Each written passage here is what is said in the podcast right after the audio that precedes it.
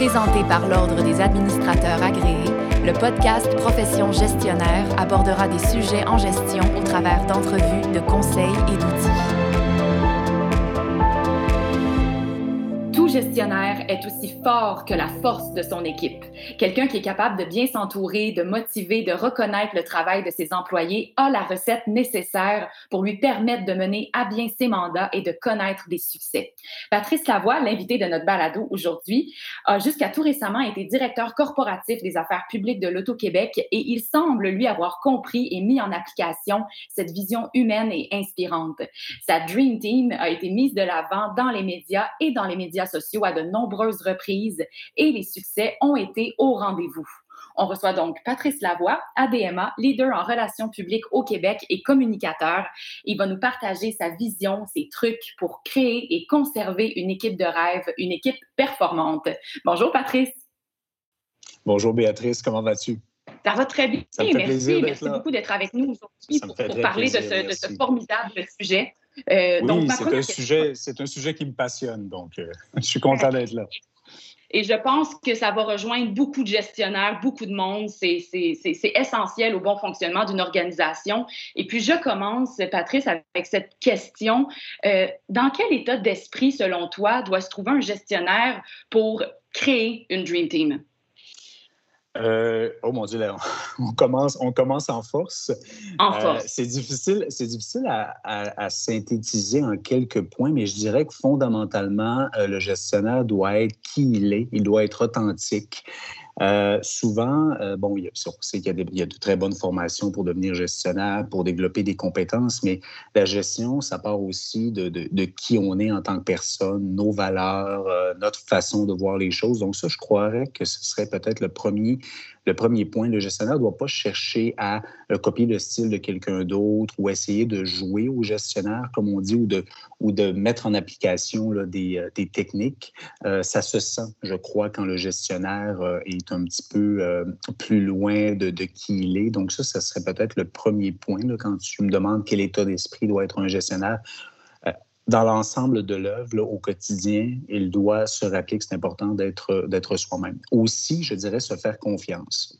Lorsqu'un gestionnaire a confiance en lui, euh, ça amène euh, toute une... En fait, ça évite peut-être des problèmes de, euh, bon, avoir envie de, de, de, prendre le, crédit pour le travail des autres, de, de peur que son équipe rayonne plus que soi-même, par exemple.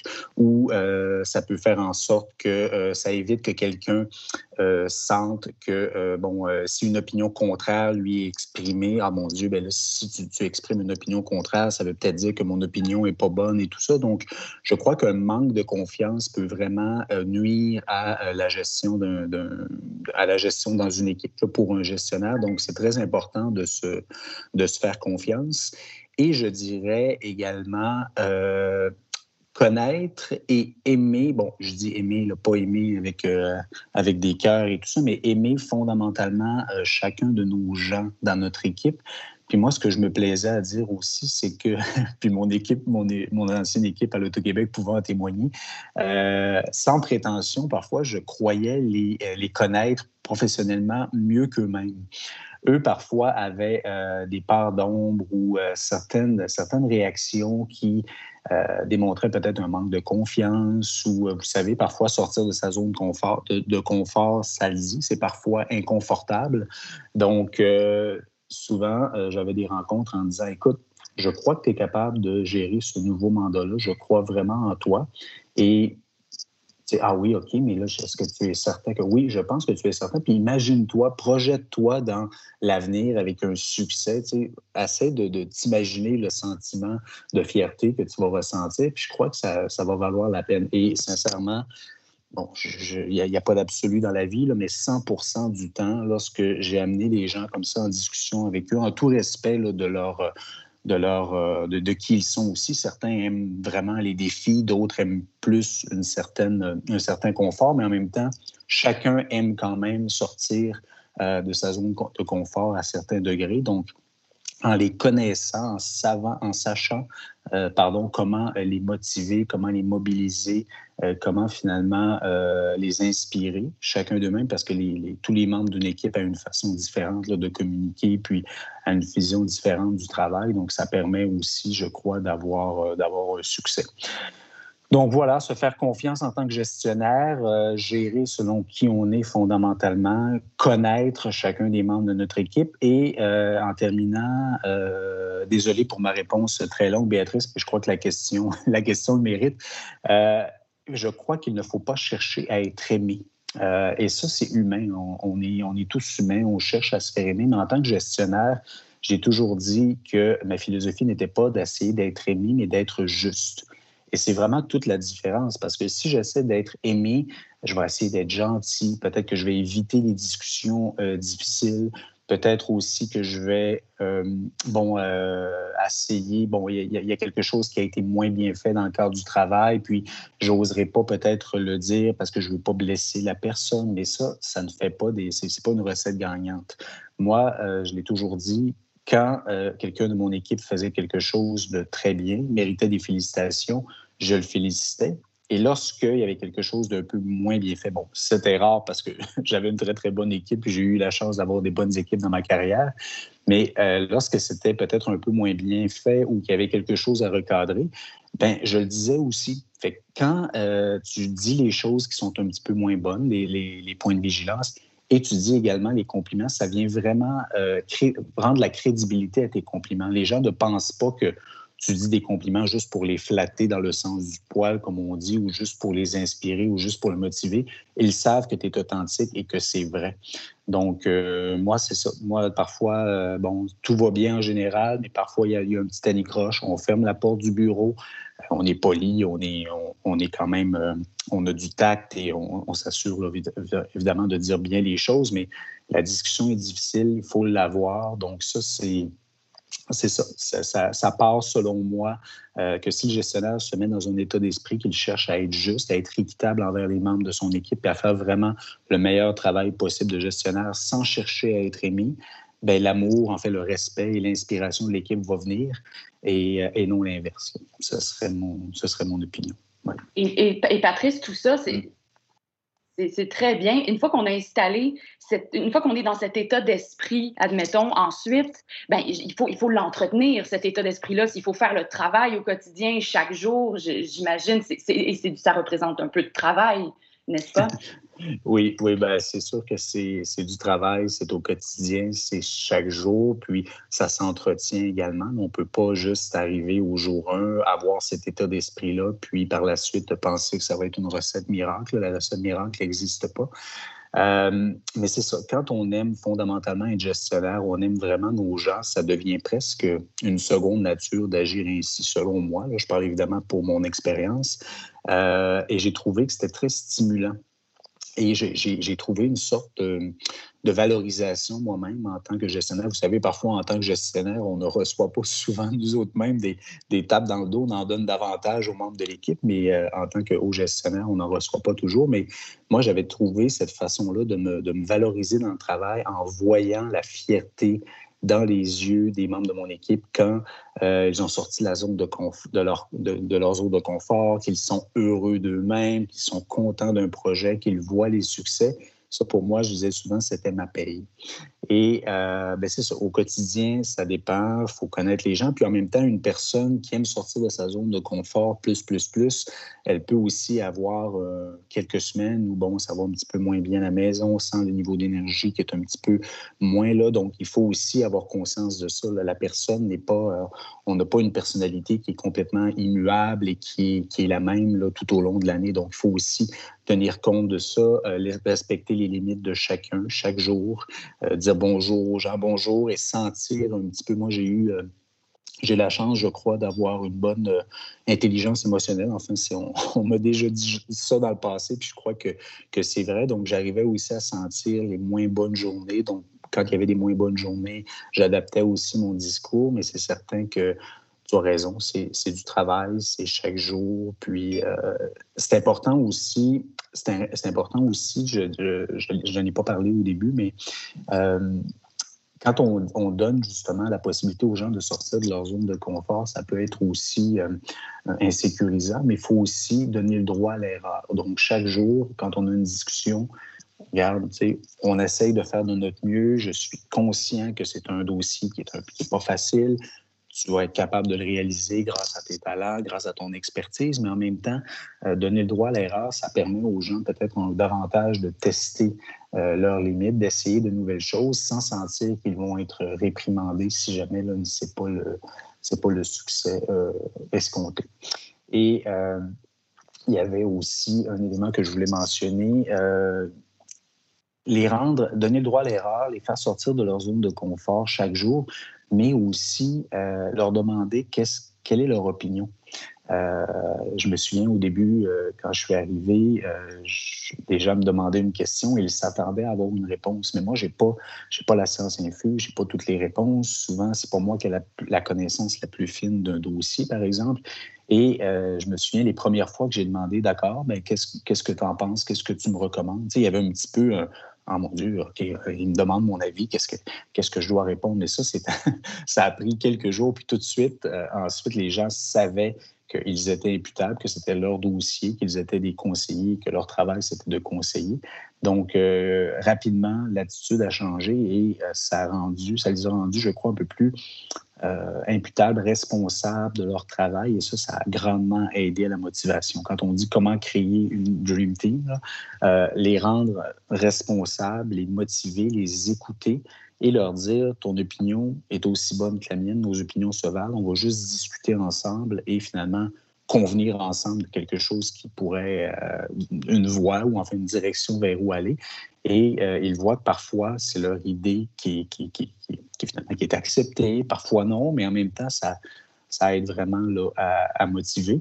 Et je, veux, aussi te dire quelque chose, c'est peut-être un petit peu un détail, mais euh, j'ai toujours, toujours, toujours repris euh, les membres de mon équipe qui disaient, euh, je suis content d'être, de travailler pour toi, d'être dans ton équipe. c'est souvent une expression qu'on entend.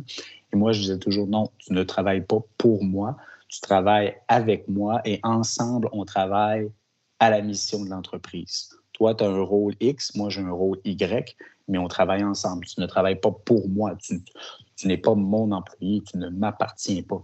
Ça, encore une fois, je pense que ça change, euh, ça change toute la relation patron-employé. C'est une autre recette de succès au quotidien pour, euh, pour faire en sorte finalement d'avoir une Dream Team qui est heureuse et ultimement euh, performante.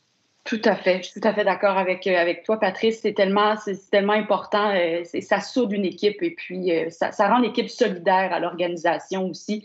Je rebondis sur, sur, sur, ce que tu disais, Patrice, juste un petit peu plus rapport à être juste et tout ça. Puis, euh, en tant que gestionnaire, évidemment, euh, c'est pas le soleil ne brille pas toujours là, dans l'équipe et tout ça. On ne fait pas toujours ce qu'on veut non plus. Euh, parfois, notre organisation rencontre bon, des, des, impondérables. On doit dire non à certains employés. On peut rencontrer une certaine opposition de leur part. Comment, comment, comment tu gères ça en tant que gestionnaire? Euh, effectivement, tu as raison. On peut pas, on peut pas toujours dire non, même parfois si on, aimerait, puis nous on croit que ça devrait être un oui. C'est certain que l'organisation a ses règles, a ses codes, et parfois, bon, il y, a des demandes qui, qui sont, qui sont, pas non pertinentes ou impertinentes, mais pour des raisons de, de, convention collective ou pour des raisons autres, on doit dire non. Euh, c'est une bonne question. En fait, moi, ce que j'ai constaté au fil des ans, c'est que les gens n'ont pas, puis là, je vais dire quelque chose qui peut paraître un peu euh, étrange, mais les gens n'ont pas nécessairement besoin de toujours avoir un oui, selon moi. Euh, c'est davantage important qu'ils se sentent considérés, écoutés et importants. Et moi, bon, quand je pouvais dire oui, je disais oui, mais si j'avais à dire un non et je savais que ça allait peut-être pour blesser, mais faire un petit peu de, de, peine à la personne pour une raison X, euh, je prenais toujours le temps d'expliquer mon nom. on ne peut pas dire un nom euh, dans un cadre de porte en disant non, finalement, ça ne fonctionnera pas et repartir en réunion. Il faut prendre le temps, de, de selon moi, de, de venir asseoir, de venir expliquer son nom pour qu'il soit un peu, un peu plus accepté. Donc, ce que je faisais, c'est que, est-ce que tu peux venir me voir, s'il vous plaît? On ferme la porte du bureau. Bon, voici, il y a la demande et tout ça.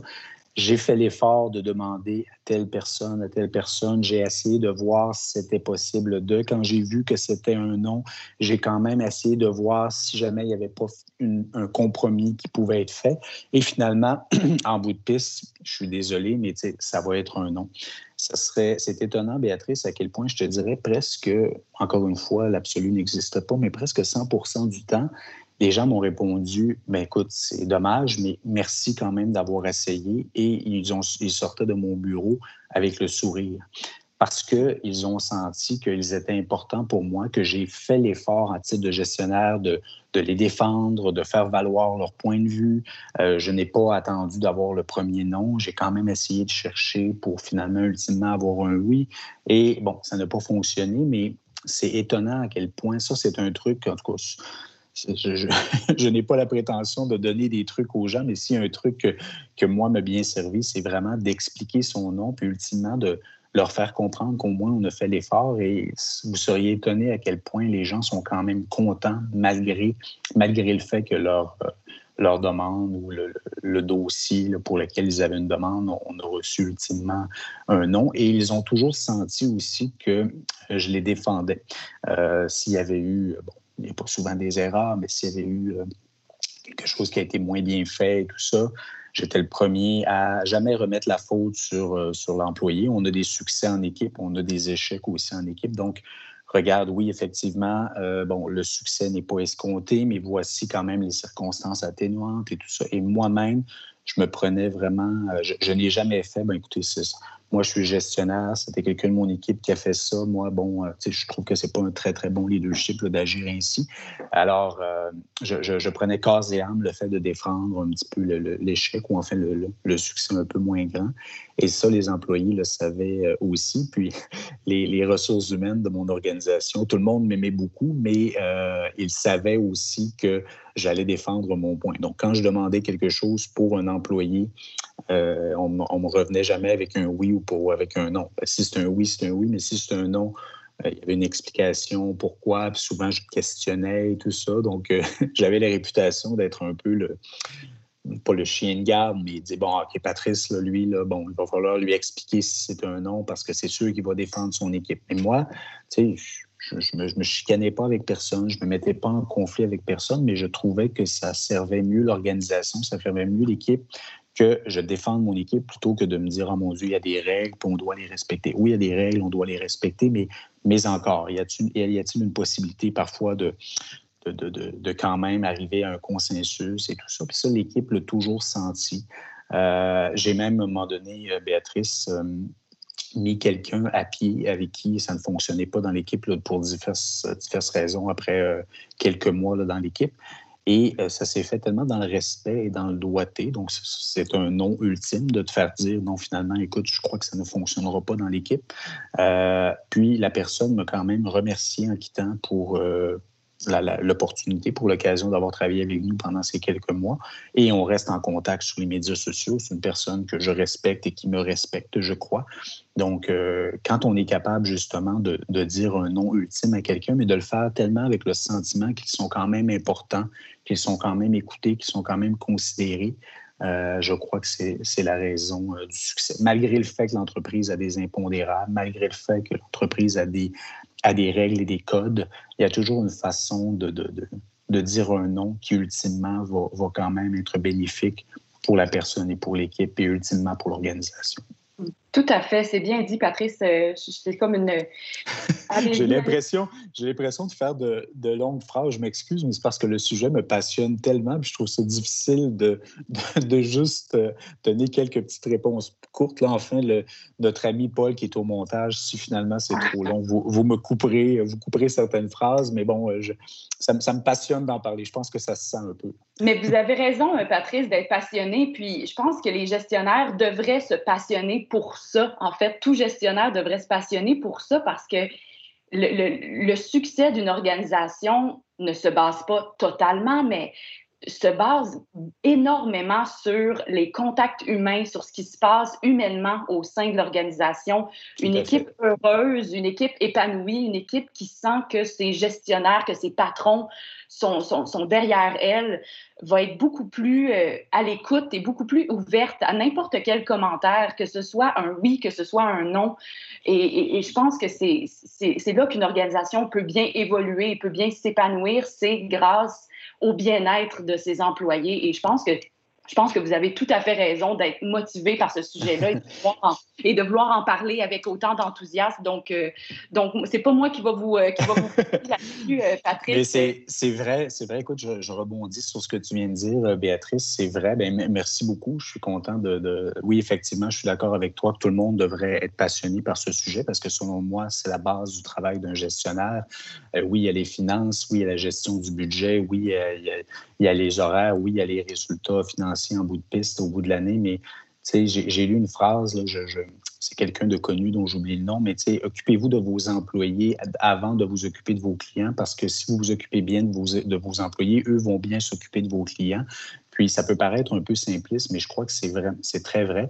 Et avec tout ce que je vous ai dit tout à l'heure, de motiver, de les inspirer, de les rendre imputables, de les rendre fiers de leur travail, de leur dire, tu ne travailles pas pour moi, on travaille ensemble. Quelle est ton opinion par rapport à, ceci ou à cela?